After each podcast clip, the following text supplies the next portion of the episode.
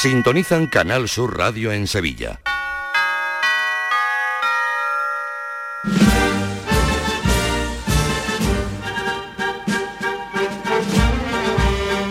El llamador.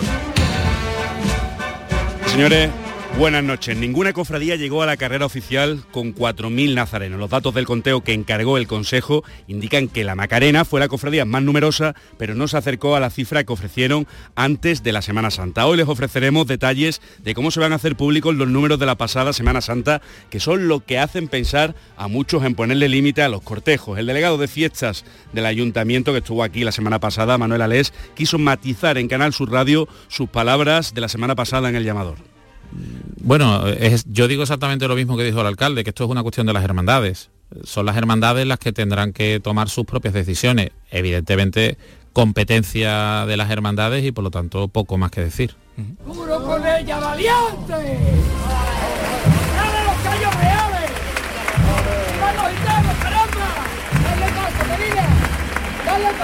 Este fue uno de los momentos más emocionantes de la salida de los gitanos del viernes pasado, cuando el palio cruzó la campana de una chicotá. Hablando de pasos en la calle, estamos en lo que se denomina el prime time de las glorias. El día 1, el Rosario de San Vicente y el domingo que viene todos los santos, donde ya se preparan para su día grande. En Onius Santorum está Manolo Luna. Buenas noches, Manolo.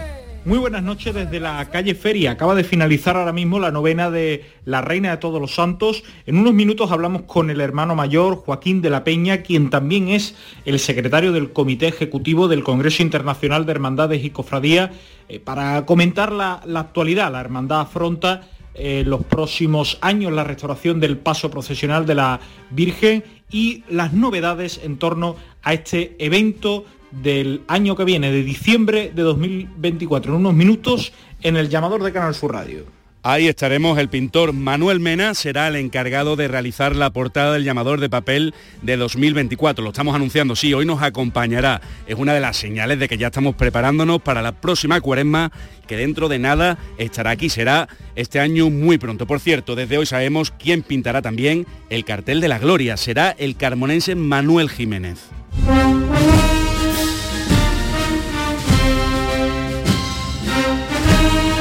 Es la marcha invitada de esta noche. Sonó de maravilla tras la Virgen de las Angustias. Es de Pablo, Pablo Ojeda. Tú eres el orgullo de nuestro pueblo.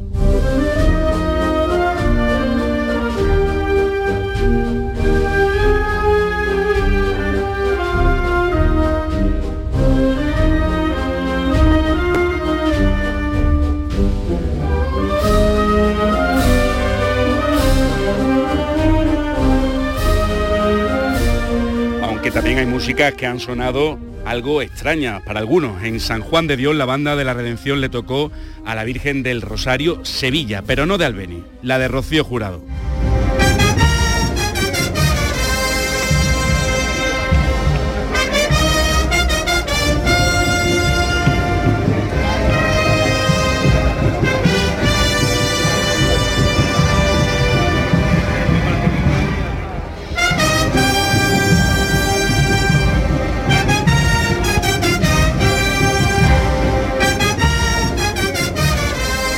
Pues así venimos con medio equipo en la enfermería. Le deseamos a Juan Mi Vega que se pase el resfriado, a Fran López de Paz que vuelva prontito. Está Adolfo Martín en la realización, Manolo Luna en la calle, como han escuchado, luego estará por aquí. Le saluda Javier Blanco.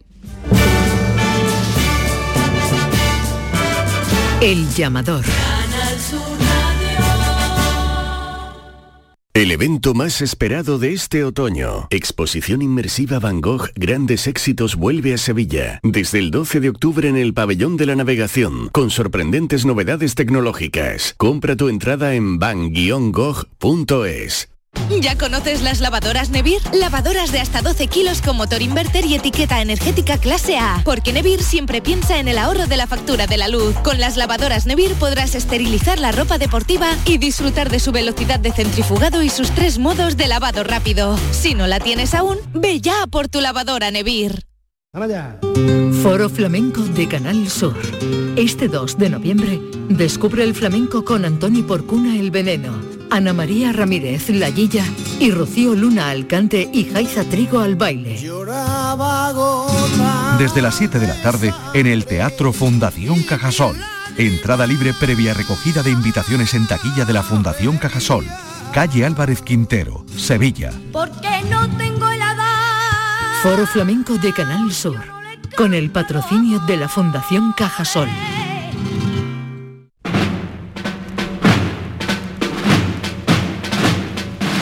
10 y 5 de la noche escuchan el llamador de Canal Sur Radio. En las próximas semanas el Consejo hará pública la cifra de Nazareno que sacaron las cofradías en la pasada Semana Santa. En las reuniones que están manteniendo las distintas jornadas se está ofreciendo esta información y cotejando con la de las hermandades, algunas de las cuales han hecho su propio conteo, como la de San Bernardo, ya se lo contamos. El año pasado fueron las propias hermandades las que decidieron si comunicar o no sus números.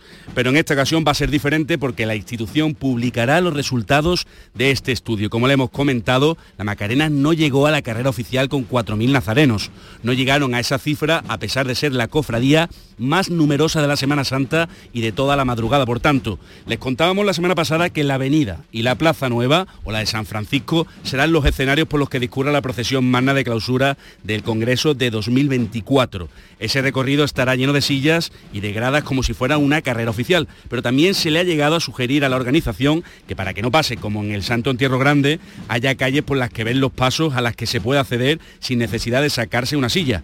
Queda más de un año para el Congreso y la procesión de clausura, pero como escuchan, ya se está empezando a organizar toda la logística. Otro asunto, el Ministerio de Hacienda ya ha comenzado a devolver el IVA de las sillas y palcos de la carrera oficial de la Semana Santa de 2020, la de la pandemia. Se trata en concreto del 7% de los gastos de gestión que no devolvió el Consejo de Hermandades por esa edición de la Semana Mayor sin procesiones. Los abonados están recibiendo una carta certificada que les explica que pronto les llegará esa cantidad. Mayores serán las devoluciones del IVA por la Semana Santa de 2022, que asciende en total a casi 700.000 euros. El Consejo ya devolvió el IVA correspondiente a 2023. Todo esto, por si se lo preguntan, se debe a una resolución del Tribunal Económico Administrativo Central del 15 de diciembre, de diciembre de 2022 a favor del Consejo que determinó que las procesiones no son un espectáculo y el recinto de las sillas y palco está cerrado, no como en Málaga, por ejemplo.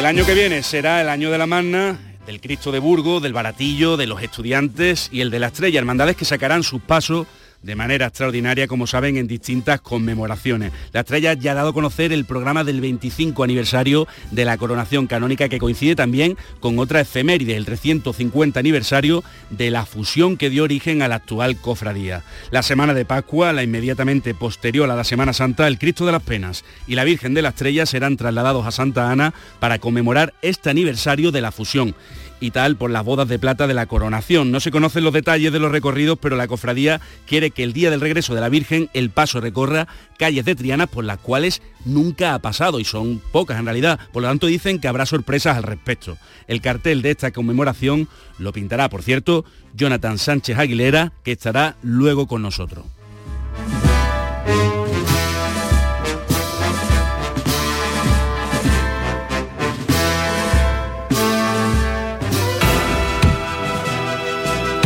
El llamador. Apuntarse al gym para ir a las 6 de la mañana es para pensárselo. Pasarse al Seat León híbrido con Seat Flex es tan fácil como posponer la alarma. Ahora en Hispalauto llévate un Seat León híbrido por solo 115 euros al mes con 3 años de mantenimiento y al final decides si lo cambias, lo devuelves o te lo quedas. Consulta condiciones en hispalauto.com. ¿Qué se ha logrado con los fondos FEDER en la estrategia DUSI de Sevilla? Por ejemplo, poner en valor la recuperación de las naves Renfe en la entrada de San Jerónimo. EDUSI Norte de Sevilla, Ayuntamiento de Sevilla.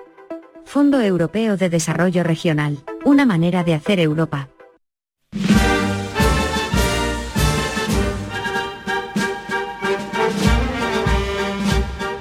No, no estamos empezando el programa de nuevo, sino que vamos a dar a conocer, ya lo anunciamos al principio del programa, quién pintará la portada del programa de mano, el llamador de papel que todo el mundo quiere, de esas largas colas que gracias a todos nuestros oyentes pues se congregan en torno a Canal Sur Radio. Está con nosotros Manolo Mena, que será, vamos a darle un aplauso a todos los que estamos aquí. el pintor de, este- de esta portada. Buenas noches, ¿qué tal, Manolo? Buenas noches, Javier. Bueno, ¿cómo ha recibido eh, la sorpresa? Bueno, ha sido una sorpresa, entiendo. Sí, ¿no? la verdad que ha sido un poco sorpresa. ha sido de última hora, pero bueno, con mucha alegría y bueno, siempre con nervios porque estas cosas siempre te hacen moverte la cabeza y ver cómo puede salir al toro. Bueno, que, que te han, me imagino que te habrán llamado además eh, la directiva del programa y Sí, ya la radio, ¿no? Fran me ha llamado y me dio la noticia y con mucha ilusión. Y no sé si te ha hecho algún encargo en concreto, no se puede saber todavía, no, no se puede comentar No se puede saber nada. bueno, eh, una de las grandes últimas, de las últimas obras que, que nos sorprendió muchísimo fue precisamente eh, el cartel de tu hermandad, del Rocío de, de Triana, que llamó muchísimo la atención, ¿no? Eh, bueno, que hemos- estamos viendo una evolución en tu obra importante, ¿no? Se llamó mucho la atención por- porque tenía incluso relieves, ¿no? Claro, ahí, bueno, yo siempre cuando hago un cartel intento acercarme al motivo que se representa y en este caso pues Triana, como era mi hermandad, lo tenía un poco más fácil, sabía lo que quería transmitir y, y bueno, tuve la posibilidad de hacerlo, de que funcionara en el cartel, porque en principio no se sabía cómo iba a funcionar el tema de la luz y si se iba a poder después llevar la impresión y que se viera bien en, en las imágenes y tal, pero al final se consiguió y yo creo que el resultado fue muy bueno y que la gente pues como me decía que, que veía el sin pecado que se veía en ese momento del rosario ¿no? que, que era lo que se quería transmitir Y otro, otro cartel que además eh, pues, eh, fue muy comentado y gustó muchísimo también eh, fue otro que hiciste la pasada cuaresma o incluso un poquito antes de la cuaresma, ¿no? Que fue el de, de los estudiantes, ¿no? sí el del pregón universitario Eso es.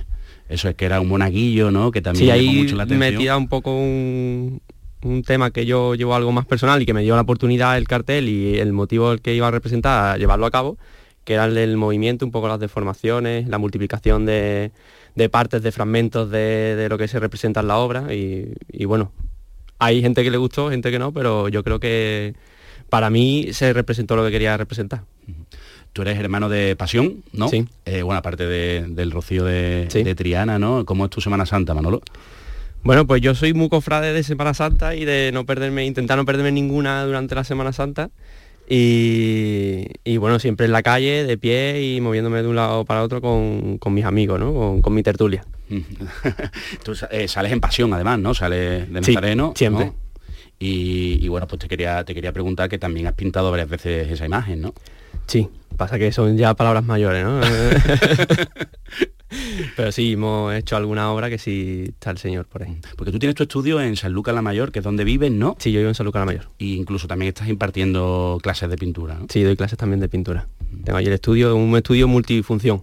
Doy clases de pintura, es mi propio estudio, hasta se enmarca y, y bueno, allí se hace un poco de todo, ¿no? Como yo digo, el que entra sale servido.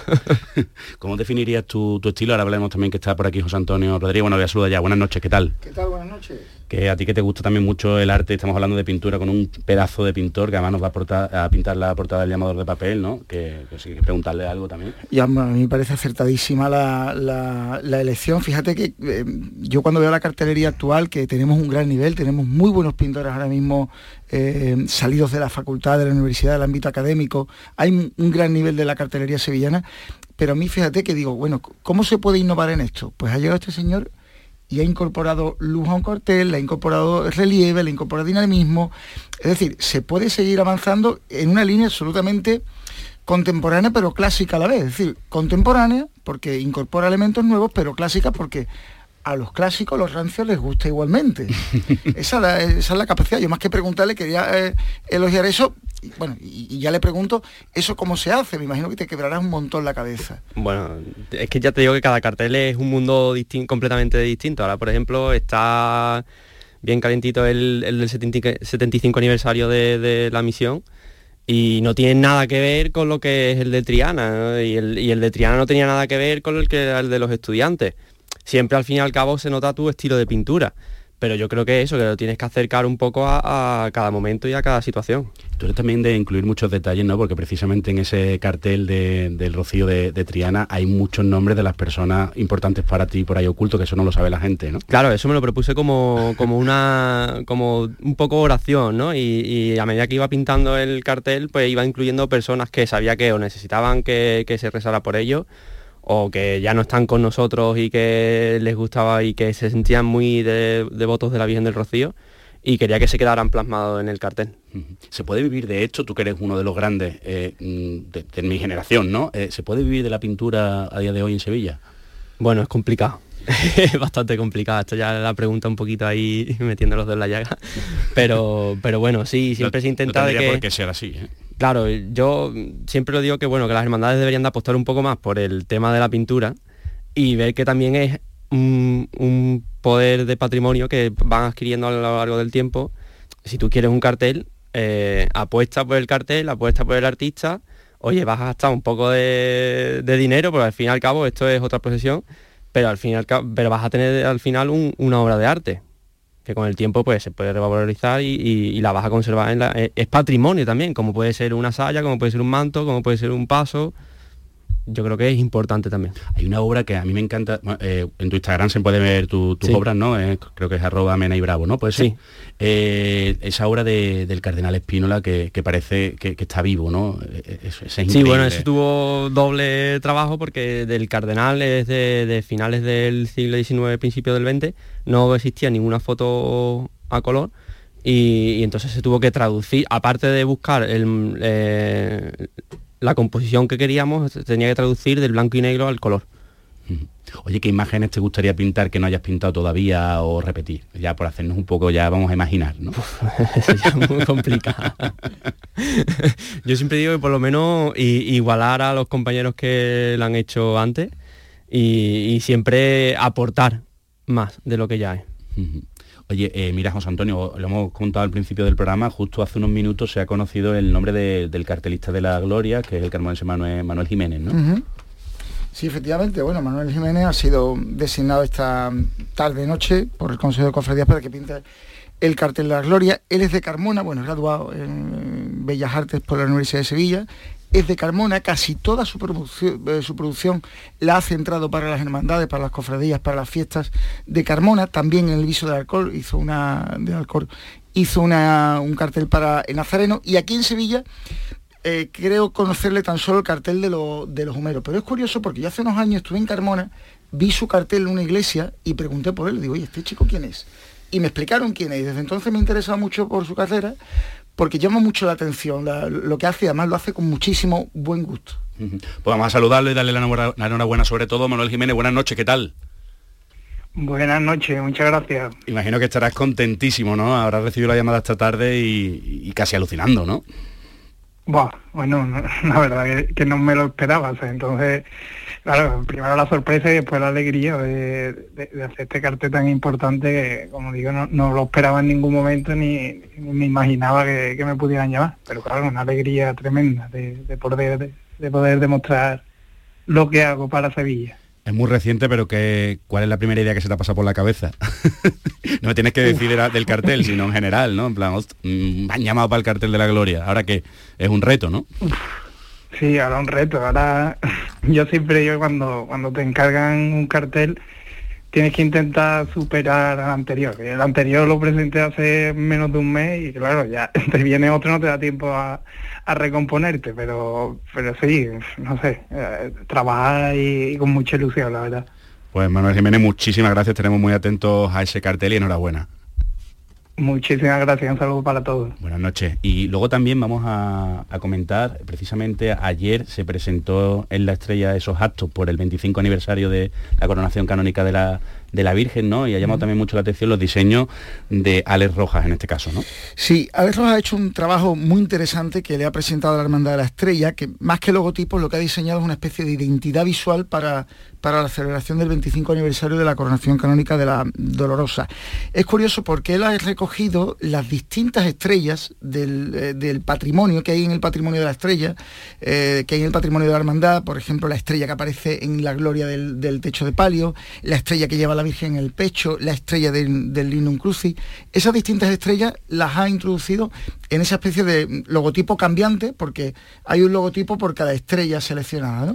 Y después el 25 lo ha hecho utilizando los elementos geométricos del techo de palio. También muy interesante y, pleno de la estrella. Pues también está con nosotros Alex Rojas. Buenas noches, ¿qué tal? Hola, ¿qué tal? Buenas noches. Bueno, eh, ya has escuchado a, José Antonio Rodríguez, imagino que muy contento que ha tenido muy buena acogida toda esa imagen corporativa, ¿no? para estos actos de, conmemoración. Sí, sí, sí, muy contento, la verdad. Sí, sí. Explícanos. Ha sido bien recibido, que yo, encantado, la verdad. Eh, Era un poco arriesgado porque, bueno, no, no es lo convencional para este tipo de encargos, pero, pero vamos allá. Yo muy ilusionado, la verdad. O sea, se puede, viendo, viendo, viendo esto, se puede innovar muchísimo en las cofradías, aunque algunos no, no lo consideren, ¿verdad? Hombre, yo- creo que es un, es un- tiene un punto innovador en el sentido de que, que, que yo crea, como que yo mm, recuerde, no hay un proyecto de branding cofrade previo. O sea, se han hecho muchos logotipos, pero un proyecto de este tipo, que sí es muy frecuente en el ámbito de la comunicación visual, en el ámbito cofrade no, no lo recuerdo. Es decir, un proyecto de marca en todo su conjunto. Es decir, no, no- eh, no es solo un logo, sino crear un sistema gráfico que permita generar pues un universo visual relacionado a, a esta conmemoración. Mm. Porque ya por último tú te dedicas evidentemente al diseño gráfico, imagino que, que sobre todo a eso, ¿no? Claro, mi, mi profesión es de, mm, vamos, comunicado visual, diseño, branding, dirección de arte, esa es mi... La verdad es que yo, mi, mi relación con el mundo de la... bueno, me encanta la Semana Santa y, soy fan de la Semana Santa, pero que no estoy metido en el ámbito de las cofradías, pues por la colaboración que comencé el año pasado con, con Daniel Franca, que, bueno, me pidió ayuda para la, composición tipográfica del cartel de Cádiz y luego, pues, no salió muy bien y, me, pidió ayuda para el de, Semana Santa de Sevilla y esa fue mi, mi relación con, el mundo de la Semana Santa desde el, desde el punto de vista eh, profesional. Pues Eh, me encanta, vamos. si te gusta. pues Ale Roja, muchísimas gracias por acompañarnos hoy en, el- en el llamador. Bueno, Manolo Mena, ya te hemos dejado descansar un poquito, ¿no? Sí. Pero imagino que ya en breve empezarás a, a pensar, ¿no? Total, bueno, ya estoy pensando. ¿Y qué se te ocurre así rápidamente? Eso ya no te lo puedo decir, pero que en el momento en el que está el encargo propuesto, ya empieza la mente a, a dar vuelta. Pues seguro, además ten en cuenta que serán miles de personas los que casi se pelearán por conseguir ese llamador de papel, o no, no pelea de, pero es haciendo esas colas, así que es un orgullo para nosotros, enhorabuena, te vamos a dar otro aplauso. Muchas gracias.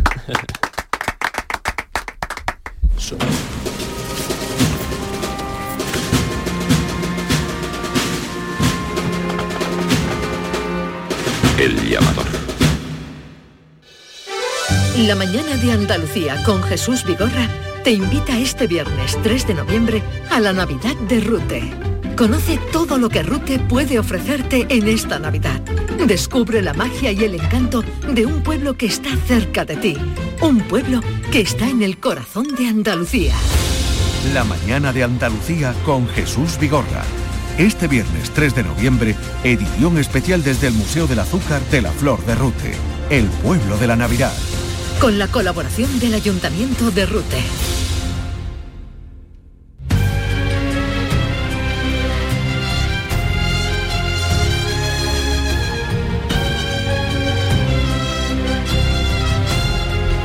Pues ya se lo hemos contado antes, ya se ha cambiado la hora. Este año eh, la Semana Santa será con el horario de invierno, con los últimos coletazos, aunque ya los atardeceres serán algo más largos, pero eh, será precisamente la noche del sábado santo al domingo de resurrección cuando se vuelva a cambiar la hora, por lo que tendremos estampas como la salida del Señor de la- del Cristo de las Penas de San Vicente ya casi de noche, o la estrella cuando llegue a Reyes Católicos ya también casi de noche, y bueno, pues será una Semana Santa más invernal, aunque ya sea primavera. Y bueno, estamos hablando, estamos ahora en otoño y es el momento del prime time de las grandes procesiones de gloria. Hemos dejado antes en Onion Santoro a Manolo Luna, que lo volvemos a saludar. ¿Qué tal, Manolo? Bueno, a estas horas de la noche, en el barrio de la Feria, ya lo que ha comenzado en torno a la Hermandad de Todos los Santos es un selecto ambigú al que se pueden acercar, bueno, pues todos aquellos fieles, feligreses, después de la novena, y bueno, pues la, la hermandad acoge, ¿no? Y bueno, pues se toma uno eh, una cerveza, una tapa, y bueno, pues estamos con el hermano mayor de la corporación, Joaquín de la Peña, muy buenas noches. Buenas noches, Manolo. Bueno, los cultos de la, de la Reina de Todos los Santos, estamos en los últimos días de, de novena y bueno, pues este año precisamente, Joaquín, un reto, mm, digamos, apasionante, podríamos decir, ¿no? La restauración del paso procesional de la Virgen. Sí, efectivamente, los candelabros y la crestería no vuelven al almacén. Para quienes no conozcan la terminología de una hermandad de gloria, la crestería pues son las piezas que, que están sobre la mesa de la peana alrededor de todo, de todo el paso, ¿no?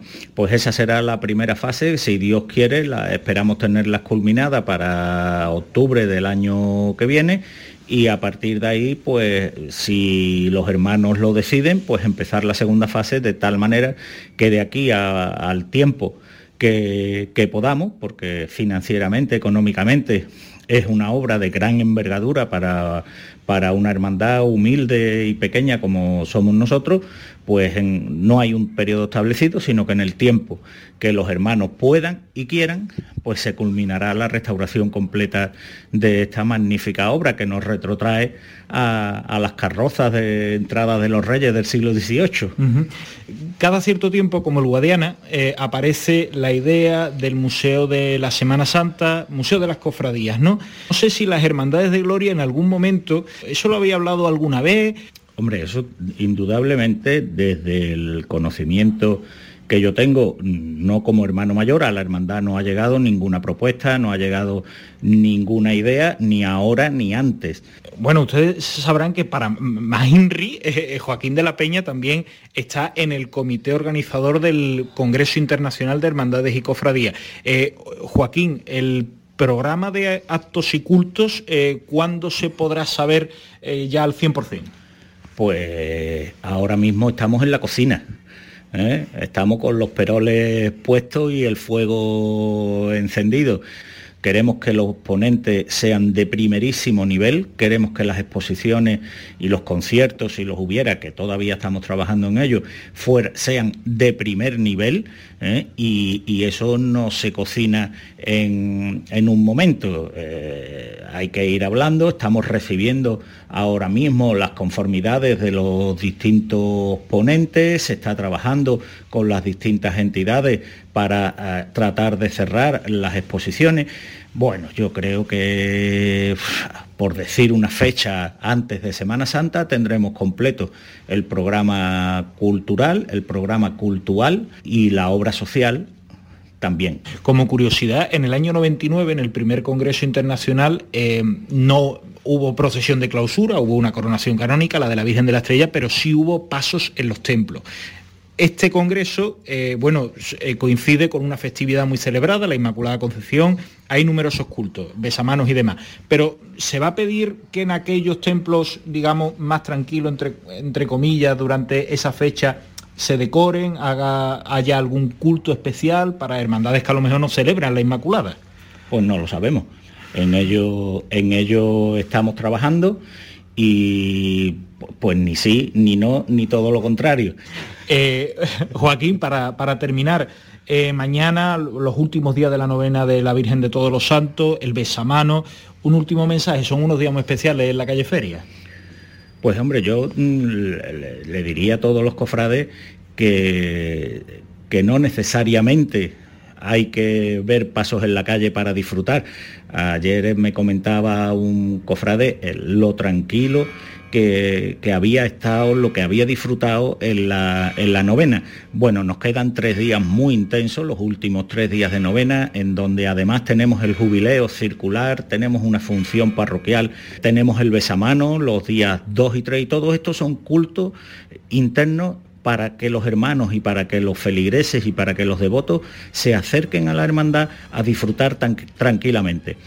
Pues muchísimas gracias Joaquín y ahora nos vamos a tomar un refresquito antes de que tire para la radio. Venga, pago yo la primera. Venga, muchas gracias. No va a tener que correr una luna. Son las 10 y 28. Continuamos en el llamador. El llamador.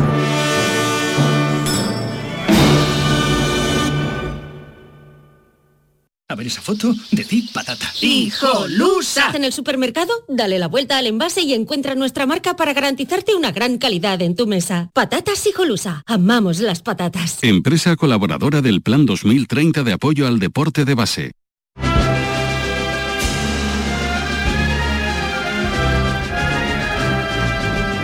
Decíamos al principio del programa, está con nosotros Alberto Martín, que es el hermano mayor del Cristo de Burgos. ¿Qué tal? Muy buenas noches. Hola, buenas noches, ¿qué tal?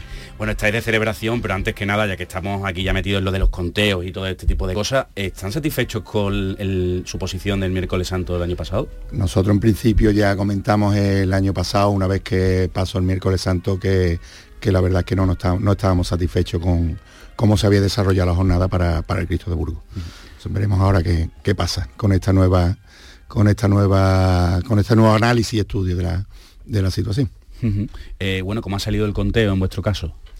Bien, bien, nosotros con, respecto al conteo no tenemos ningún tipo de, cuestión que plantear, vamos, o sea, estamos en principio no, hay diferencia con lo que con lo que nosotros con nosotros calculamos. Y Alberto, ¿dónde le gustaría estar en el miércoles santo?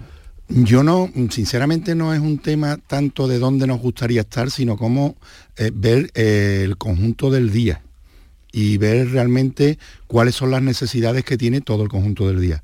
No es una cuestión ahora mismo, y lo digo con toda sinceridad, de una posición u otra, sino ver, por ejemplo, sirva un, poco, un, detalle, y es que al día le hace falta minutos. A partir de ahí, pues habría que construir y ver cómo se, reordena y se reorganiza el día. Pero es algo que yo ya he puesto encima de la mesa. Mañana, de hecho, eso le iba a decir, mañana es el último día para presentar las propuestas. Dice que ha puesto una propuesta encima de la mesa. Bueno, no, estamos precisamente, estamos valorando la última, esto como pasa siempre hasta, el último minuto. Vengo de la Casa Hermandad, que está con, el equipo reunido, y presentaremos nuestra, nuestra alternativa. Quizá que los panaderos vuelva al final del día podría ser una solución. No lo tenemos, os digo, estamos ultimando y precisamente hasta mañana no, lo tenemos, pero que no, una cuestión, lo digo de verdad, no es tanto de que una vuelva a una posición u otra, sino ver qué queremos hacer con el día. Y, como he comentado antes, si al día le hacen falta minutos, a partir de ahí es como, tenemos que construir. Entiendo yo que la manera de construirlo. Si no, pues entonces ya valoraríamos cuáles son las distintas alternativas. Que es una jornada eh, con muchísimos nazarenos, ¿no? Hermandades como San Bernardo, el Baratillo, la Sed y... Sí, sí, claro, ahora mismo es una... hermandades, además. Exacto, además una, es una, jornada que en el conjunto del día va creciendo y va creciendo y, sabemos que hay, hay hermandades, como puede ser el caso del propio Baratillo, que están creciendo mucho a lo largo de estos, de estos últimos años y ya digo que hay que, que, que valorar todo. Hay que valorar todo y ver realmente cómo, porque ahora mismo está muy constreñido el día. Bueno, vamos a hablar de las celebraciones, que, son muchas, esa salida extraordinaria del próximo 1 de junio del año que viene, y, son 450 años del Cristo de Burgos, ¿no? ¿Cómo lo están celebrando y lo, y lo van a hacer? Pues mira, desde el primer momento nos hemos planteado, el, porque claro, 450 eh, años de lo que es la talla y puesta al culto del Santísimo Cristo de Burgos, creo que, que, hay que poner en valor precisamente esos, esos 450 años de culto ininterrumpido. Creo yo que, es algo que, es muy importante. A partir de ahí lo que hemos puesto toda la carne en el asador y, darle un carácter lo más cultural posible a la, celebración, al efeméride. Eh, has comentado el tema de la salida, hay que tener en cuenta que todavía no tenemos aprobado, todavía no está aprobado por la autoridad eclesiástica si presentamos toda la documentación y demás y estamos esperando que, últimamente se están dando prisa en aprobar eh, salida a ver si suerte. De momento nosotros no tenemos no tenemos noticias noticias al, al respecto. Pero pero sí es cierto que tenemos preparado toda una, una, una relación de culto con la que queremos de alguna manera ensalzar la figura de, del Santísimo Cristo de Burgos. uno de esos primeros cultos puede ser, por ejemplo, ese besapié extraordinario del Cristo de Burgos, ¿lo querían hacer? Ese sería el último, precisamente. Sí, ahí eh, queríamos acabar con, con el besapié eh, de alguna manera, porque si bien has comentado que la, lo que es la misa, bien misa estacional, sería o pontifical en caso de que no se, se autorizara la salida, porque como culto extraordinario sí lo tenemos ya aprobado por el propio Cabildo General de Hermanos, eh, que sería en el 1 de junio, sí tenemos también el otro culto extraordinario que aprobamos en Cabildo General de Hermanos, que era el besapié extraordinario que sería en noviembre del 2024. Mm. De tal manera que sería un poco la culminación a lo que es la efeméride del 450 aniversario. No obstante, pues ya digo, todo lo que es el tema eh, cultural que estamos desarrollando, pues aprovechar también todo lo que es eh, los cultos de la hermandad para, darle ese carácter del 450 aniversario de la talla. Y en San Pedro están, estupendamente, porque recuerdo ese momento de las obras que, en la capilla, pues eh, la hermandad tenía como otra dimensión, ¿no? En San Pedro estamos, vamos, yo estoy encantado desde luego. y entiendo y yo siempre he dicho que tenemos una de las mejores sedes canónicas que hay en Sevilla. Otra cuestión es que nuestra capilla Casa Hermandad pues se le pueda dar como, como así ocurrió eh, cuando estuvieron las imágenes allí, que además fue precisamente lo que se trasladó fue toda la actividad de la, propia parroquia y que eso nos dio pues una dimensión nueva y que nos, de alguna manera también nos permitió visualizar algunas cosas, ¿no? que, yo creo que en un futuro sí se pueden, se pueden plantear. Pero yo como sede canónica en la iglesia de San Pedro, lo tengo, lo tengo clarísimo. Lo que sí se descartó en esa posible salida extraordinaria, o más que probable salida extraordinaria, era la presencia de la Virgen, ¿no?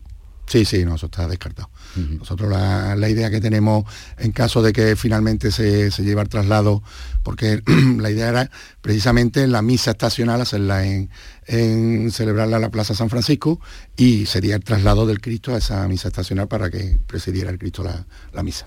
No solo el Cristo. ¿Y existía la posibilidad también de, de que le acompañara la banda del maestro Tejera?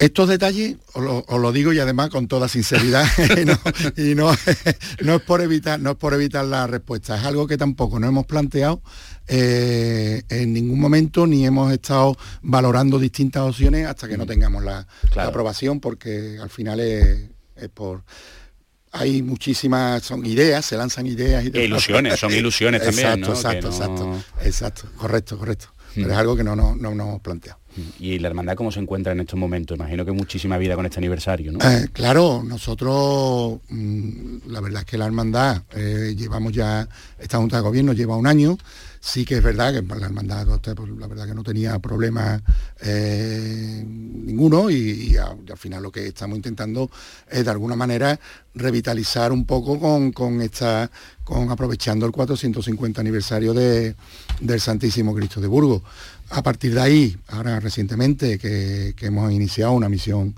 evangelizadora, que de alguna manera eh, también no solamente sea dentro del ámbito de la hermandad, porque entendemos que esta efeméride trasciende lo que sería la propia hermandad, queremos que, se incluya o que, dentro de, esta, de todas las celebraciones estén incorporados pues toda la, la, parroquia, el resto de hermandades de, parroquia y feligresía, y para nosotros es de alguna manera un motivo de, alegría poderlo compartir con, todos.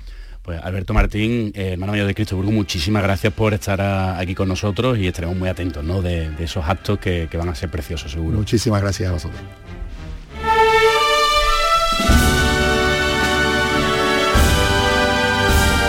Otra cosa que también vamos a comentarles es que Jonathan Sánchez Aguilera, el pintor, nuestro pintor de guardia, ha sido además eh, elegido como el cartelista de ese 25 aniversario de la coronación canónica de la Virgen de la Estrella. Le vamos a dar la enhorabuena a Jonathan. Buenas noches a todos y muchas gracias. La verdad es que estoy muy contento. Yo, como sabéis, soy hermano de la estrella, al igual que vosotros, y, y nada, pues la verdad es que es un honor para mí. Hoy vamos a seguir hablando sobre Roldán, por el cuarto centenario de su nacimiento, y en este caso nos vamos a ir a Santa Catalina para hablar del crucificado de la Exaltación, una imagen que se atribuye a Pedro Roldán y que evidencia diferencias con las demás figuras del misterio que fueron, que fueron encargadas a su yerno, Luis Antonio de los Arcos, marido de la Roldana, y en cuyo contrato no aparece la imagen del Cristo.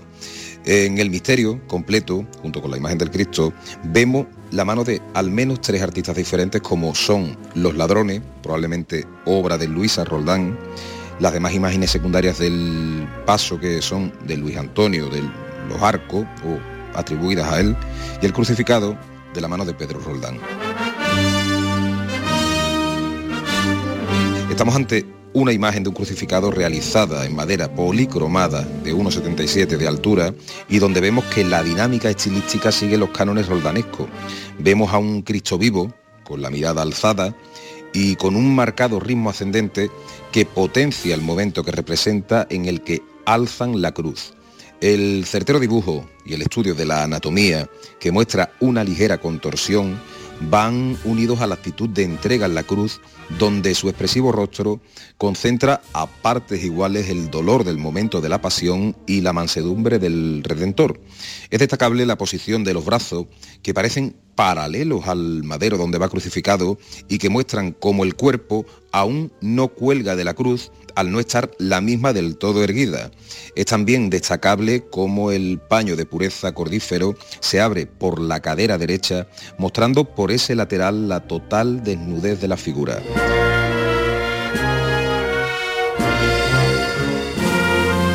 Se piensa que para la ejecución de este misterio tuvieron que tener presentes grabados de la erección de la cruz de Rubens que se encuentra en la Catedral de Amberes y podemos imaginar al matrimonio formado por Luisa Roldán y Luis Antonio de los Arcos buscando que el conjunto armonizase con la figura que probablemente realizase su padre Pedro Roldán poco antes de ello firmar el contrato y que en conjunto muestran un espectacular misterio del siglo XVII que sirve para ver cómo a través de la teatralidad del barroco dinámico se ponían en las calles representaciones tan complejas de la pasión como esta de la exaltación y con un lenguaje compositivo que sin duda introdujo en Sevilla Pedro Roldán dejando marcados los cánones de lo que se sigue realizando de manera compositiva en la imaginería profesional actual, lo que ponen a este genio en un lugar muy elevado dentro del barroco sevillano.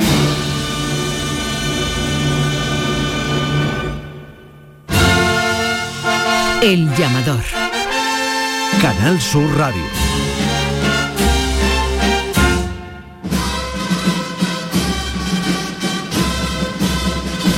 Dime la verdad, Manolo Luna, tú no te has tomado al final nada del refrigerio ese, ¿no? Te ha venido Sí, corriendo. fíjate tú, el refrigerio he aparcado en la calle Feria, que es un milagro, y en el Luna Carpo me he venido para acá. Yo, tremendo, tremendo. Bueno, estamos con los ciriazos y Sí. vamos a ver qué nos han dejado nuestros oyentes esta semana. ¿no? Pues mira, Julio Ignacio tiene una razón, Siriazo al cambio horario, es verdad, ya no hemos metido en la noche profunda con este cambio eh, horario que sobre todo lo han pasado mal la gente de los gitanos. ¿eh? Este fin de semana ha sido muy intenso para ellos. Seba Gallardo pues ha señalado un Siriazo con chorreón en el traje nuevo a los que van a ver las cofradías a criticarlo todo y Saumerio, quien facilita el movimiento al que educadamente y sin interrumpir los cortejos pide paso en la calle. En San Juan de la Palma dice Ciriazo Fuerte al nuevo hermano mayor de San Roque por la banda elegida para el próximo domingo de Ramos. Y Fran Mayoral, Ciriazo a aquellas personas que mandaron a callar los vivas a la Virgen de las Angustias en la campana. El pasado viernes por escuchar el solo de una marcha y el saumerio precisamente a la Hermandad de los Gitanos. No escuché, yo lo vivo, viene que estaba allí en la campana, no, no escuché yo Había eso. Tela de gente. Hay vídeos en- Increíble, ¿eh? eh, en, la- en balcones de Martín Villa que llega la gente a la Plaza del Duque y hasta la hasta la Encarnación. La es Virgen iba- impresionante. iba preciosa la Virgen, ¿eh? Espectacular, espectacular la Virgen de las Angustias. Ahora lo, lo comentaremos y vamos a hablar precisamente de una película que ahora presentaremos a, a sus artífices, pero vamos a, a escuchar precisamente relacionada con la Hermandad de los Gitanos.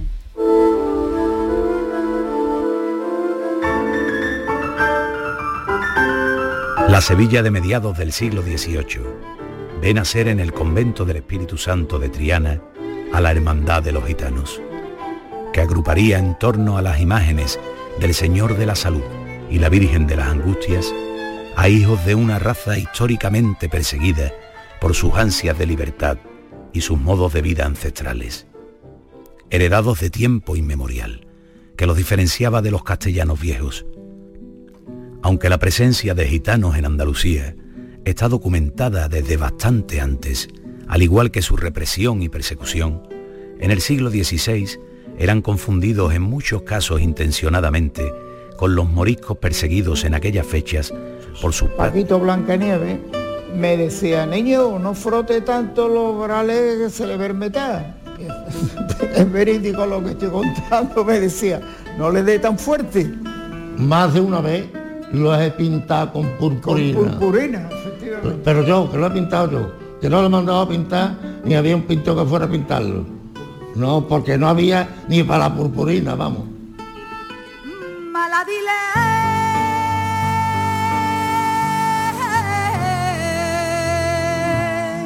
Ahí viene la luz temprana y pasa marcando estrías de duca de las que crecen rosales de Alejandría, surcos de amor de su ejemplo, inspirando letanías que resuenan a su paso entre la noche y el día.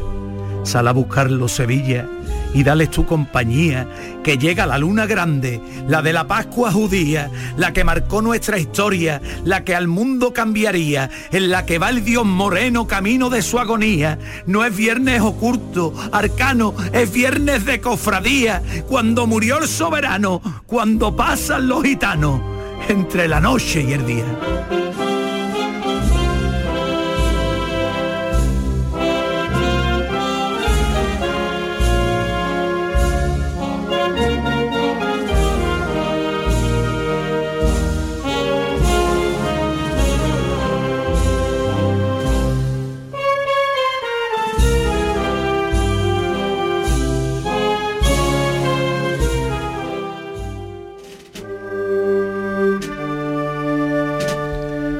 Todavía impactados por, por esa salida de la, de la Virgen de las Angustias, también por, por la salida de la Milagrosa. Están con nosotros, han escuchado al pregonero del año 2023 de este año, Enrique Casellas. ¿Qué tal? Buenas noches. Muy buenas noches. Que viene acompañando pues al productor de todas las mejores películas que se hacen, uno de ellos de director de, que en este caso también es de- del origen de la hermandad de los gitanos. ¿no? Buenas noches, Carlos Valera. Buenas noches, Javier, ¿qué tal? Que te- Os veo cansado porque habéis tenido unos días intensos, ¿no? Muy intenso. La verdad que han sido jornadas de, de mucho disfrute, pero a la misma vez de mucho trabajo, puesto que en esta película que hemos realizado, pues se ha estado trabajando hasta el último segundo. Y cuando digo el último segundo es hasta el último segundo. ¿Cuál Eh, es ese último segundo? Bueno, pues en la misma película se ha- eh, la- aparece la Virgen en la pista de la catedral. O sea, se terminó a las 3 menos cuarto de masterizar y a las 5 se presentó. O sea, tremendo, ¿no? Tremendo, muy tremendo. Bueno, eso fue una especie de preestreno y además no... ¿no? Sí, fue... Verás, es que esta película está encargada desde el año 2019. Llegó la pandemia, tuvimos que parar y, y, bueno, ha querido el destino que, que con el tema del Congreso pues vimos a bien presentarlo en el contexto del Congreso, por lo que íbamos relajados y de pronto ya no había relax. y además se le ocurrió a Carlos, oye, ¿y- ¿y si dejamos un hueco, lo dejamos ya todo planificado para que y contextualizado para meter imágenes del Congreso, que va a ser impactante, ¿no? Y, y la verdad que fue, fue bonito. Lo presentamos el. Fue un- una premier, digamos, eh, para los congresistas en la Factoría Cultural del Polígono Sur. Oye, por cierto, para la- los oyentes que, que no han podido asistir, eh, ¿cómo, ¿cómo ha sido eh, ese congreso? Uf, el Congreso la verdad es que mm, ha superado todas nuestras expectativas, ¿no? Y ya no hablo solo de que, por supuesto, la salida de la Virgen, que no la voy a contar porque la ha visto toda Sevilla, eh, sino que yo mismo voy a hablar en primera persona. Decía, ¿quién va a ver mañana a las 11 de la mañana en una ponencia? Después de haberse recogido la Virgen a las 4 y media de la mañana. Pues había gente, en todas las ponencias han estado llenas, eh, los congresistas y la gente que ha venido de fuera mm, se han ido maravillados, claro, porque se han dado unas circunstancias, se han rodeado las circunstancias para que se vayan maravillados con unas expectativas muy altas que nosotros además hemos intentado bajarle, porque claro, le hemos dicho aquí, los próximos congresos tienen que ser con la, con la sensibilidad y la posibilidad de cada hermandad, o sea que cada uno lo, lo haga como quiera, ¿no? Pero yo creo que ha sido una experiencia única que, que vamos a recordar toda la vida y además es la primera vez que, que conocemos la realidad de todas las hermandades de los gitanos. ¿no? ha ha sido, como comentáis, un, un- un revulsivo, ¿no? Incluso eh, para la ciudad, ¿no? Para conocer realmente lo, lo- lo que son las hermandades de los gitanos en cada punto de, de- de España, ¿no?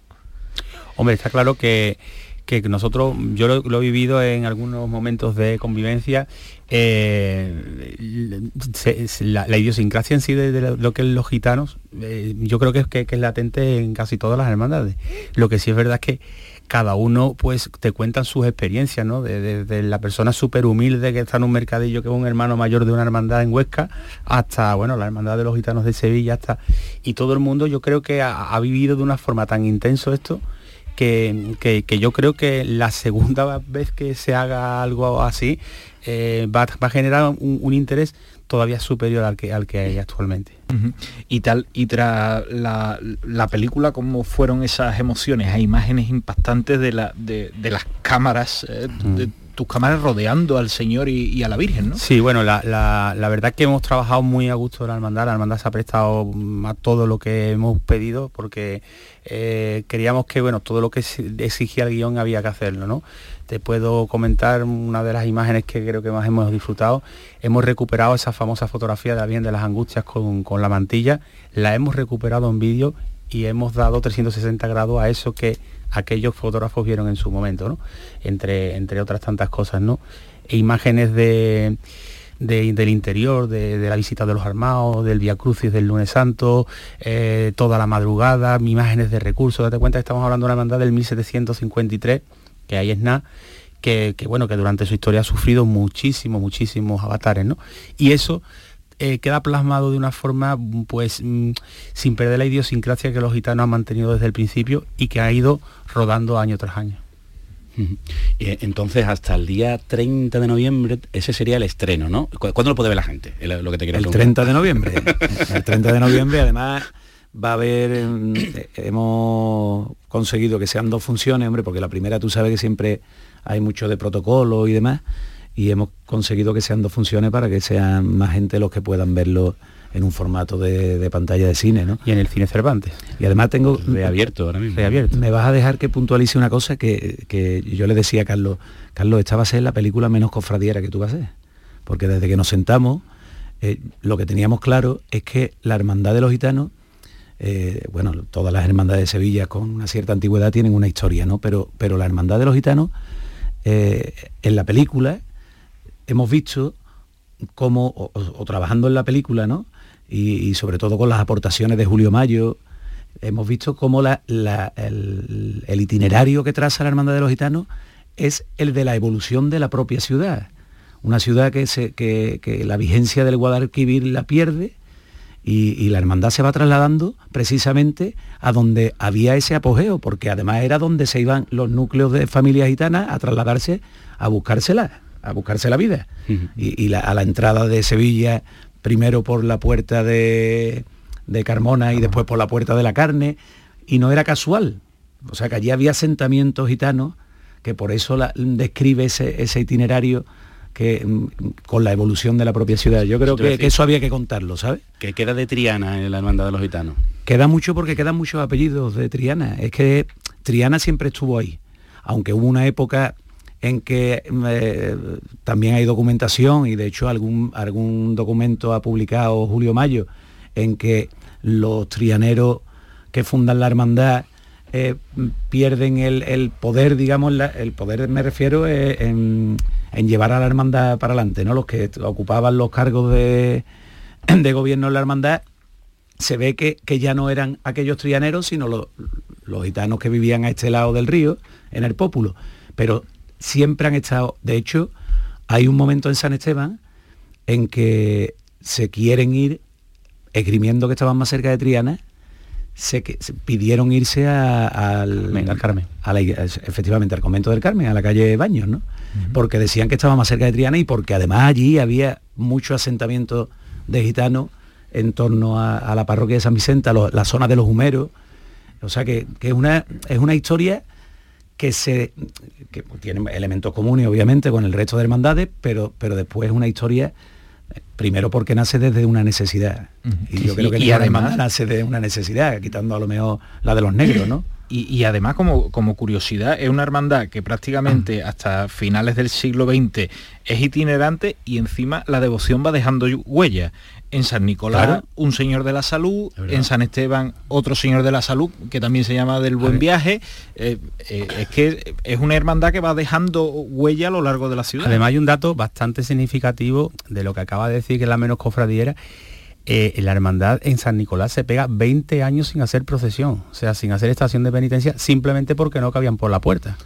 Bueno, ahí, hay un par de versiones, una es lo de la puerta y otra es lo de que costaba mucho trabajo llegar que le sigue costando a, la, Candelaria salir, vamos. No, pero digo por, por la fisonomía de, las calles y tal, le costaba trabajo llegar a, la catedral, ¿no? Yo voy a hacer, ya que habéis indagado en la historia, ¿no? Una, pregunta que tengo desde hace muchísimos años, porque un, hermano del Baratillo, que en paz descanse, que fue de los primeros, nos decía eh, eso de la Virgen de las Angustias y la Virgen de la Caridad del Baratillo, que eran de la misma época, que a lo mejor una Sí, pero eso es, eso, es, un, mito. es un mito, porque mira, eh, Fernández Ande eh, regala a la Virgen de las Angustias, la regala porque un siervo de Dios, Pedro Ayala, que era un, jesuita que, tuvo una importancia vital en aquella época, pues por lo visto conocía a Fernández Ande, porque se habían conocido en Madrid, y, él fue el que impulsa esa donación, ¿no? Y, y Fernández Ande la hace Mm, vamos, que verdad que eso está documentado, que no lo estoy inventando yo, ¿no? lo que pasa que... Los mitos de Sevilla, ¿no? yo, voy a aprovechar que está aquí el pregonero de, este año, que, bueno, pues tenemos el pregonero de 2024 que tiene mucho que ver con el llamador, es el director de Canal Sur Radio, que, ¿qué le dirían, no? ¿Qué consejo, que si nos está escuchando para que, él se vaya preparando, ¿no?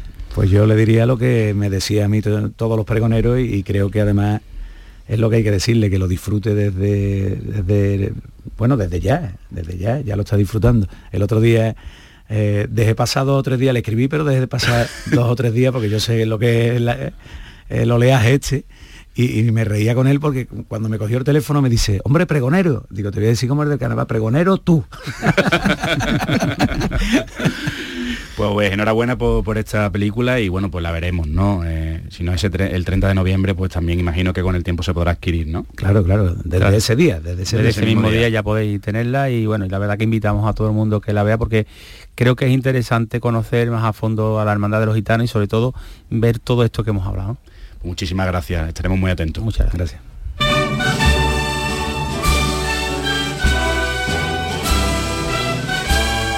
Vamos a comentar un poco. Está por aquí también Víctor Espinosa. Muy buenas, ¿qué tal? Hola, buenas noches. Que tú disfrutaste mucho de la procesión de la Virgen de, de las Angustias, precisamente, ¿no? Hombre, nos metimos Fran y yo ahí en toda la campana. Eso fue un espectáculo. Decirte que yo hasta el día siguiente que vi el vídeo, que estaba tomándome el café, me emocioné con el vídeo porque no sabía lo que había grabado. Pero es que yo creo que Juanma no sabía la que había formado. Porque formó una en la campana que era inigualable. Oye, pues vamos a escuchar precisamente, eh, tenemos ese sonido por ahí, eh, de ese momento, de esa llamada de Juanma.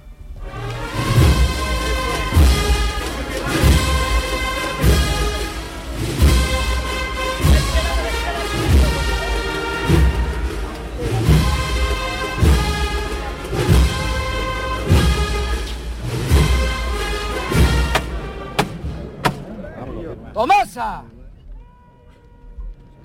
Vivan ustedes y vivan vuestras madres. Dime, cariño mío. Con la hermana de mi vaina, ¿vale? Por eso iba la levantada.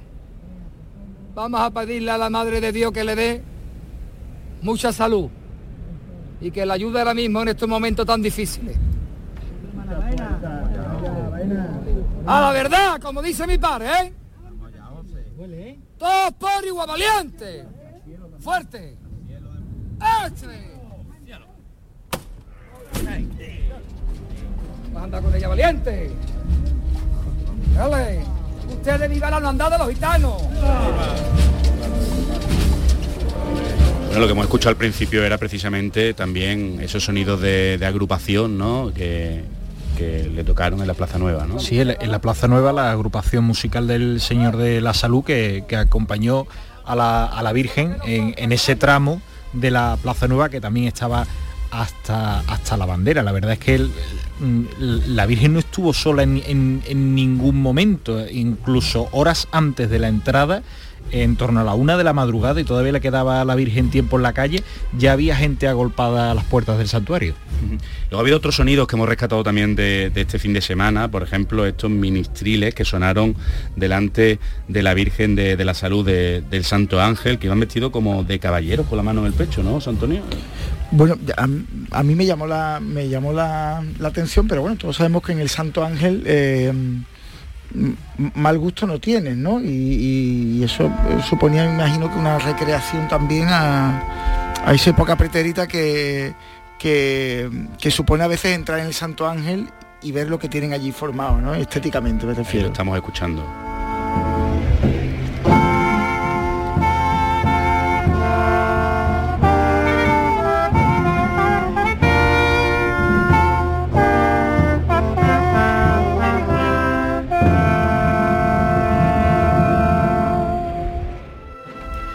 Lo hemos escuchado también al principio de- del programa, ¿no? Eh, que se interpretó Sevilla de Rocío Jurado a la, Virgen de- del Rosario, ¿no? De la Milagrosa. ¿no? Sí, a ver, eh, actos extraordinarios admiten cosas extraordinarias, ¿no? A la Soledad de San Lorenzo eh, le tocó la banda del maestro Tejera, bueno, recuperando por cierto una estampa ya antigua, ¿no? Que ese viernes le tocaban banda de música. Al Gran Poder le tocó la Centuria, la banda de la Cruz Roja, la banda municipal. A la Macarena le tocaron un paso doble, ¿no? Suspiro de España. me- Es decir, cosas extraordinarias creo que admiten mm, gestos extraordinarios. Otra cosa ya es la pieza en cuestión, el buen gusto con el que se interprete o lo que se escoja. Eso ya es otra cosa, ¿no? Pero ahí ya reina el libro de los gustos. pero, pero una vez, nada más, ¿no? Una vez. Una vez nada más. Te voy a comentar algo que nos quedamos sin tiempo. Sí, nos quedamos sin tiempo. El próximo 4 de noviembre, certamen musical profesional Santa Ángela de la Cruz en la Plaza Mayor de la Encarnación, en la de arriba, a beneficio de la, del Fondo Santa Ángela de la Cruz de la Hermandad de la Amargura. Pues estupendo, pues ahí estaremos seguros. Claro que sí, les esperamos de nuevo el lunes que viene en el llamador de Canal Super. Que pasen una buena noche.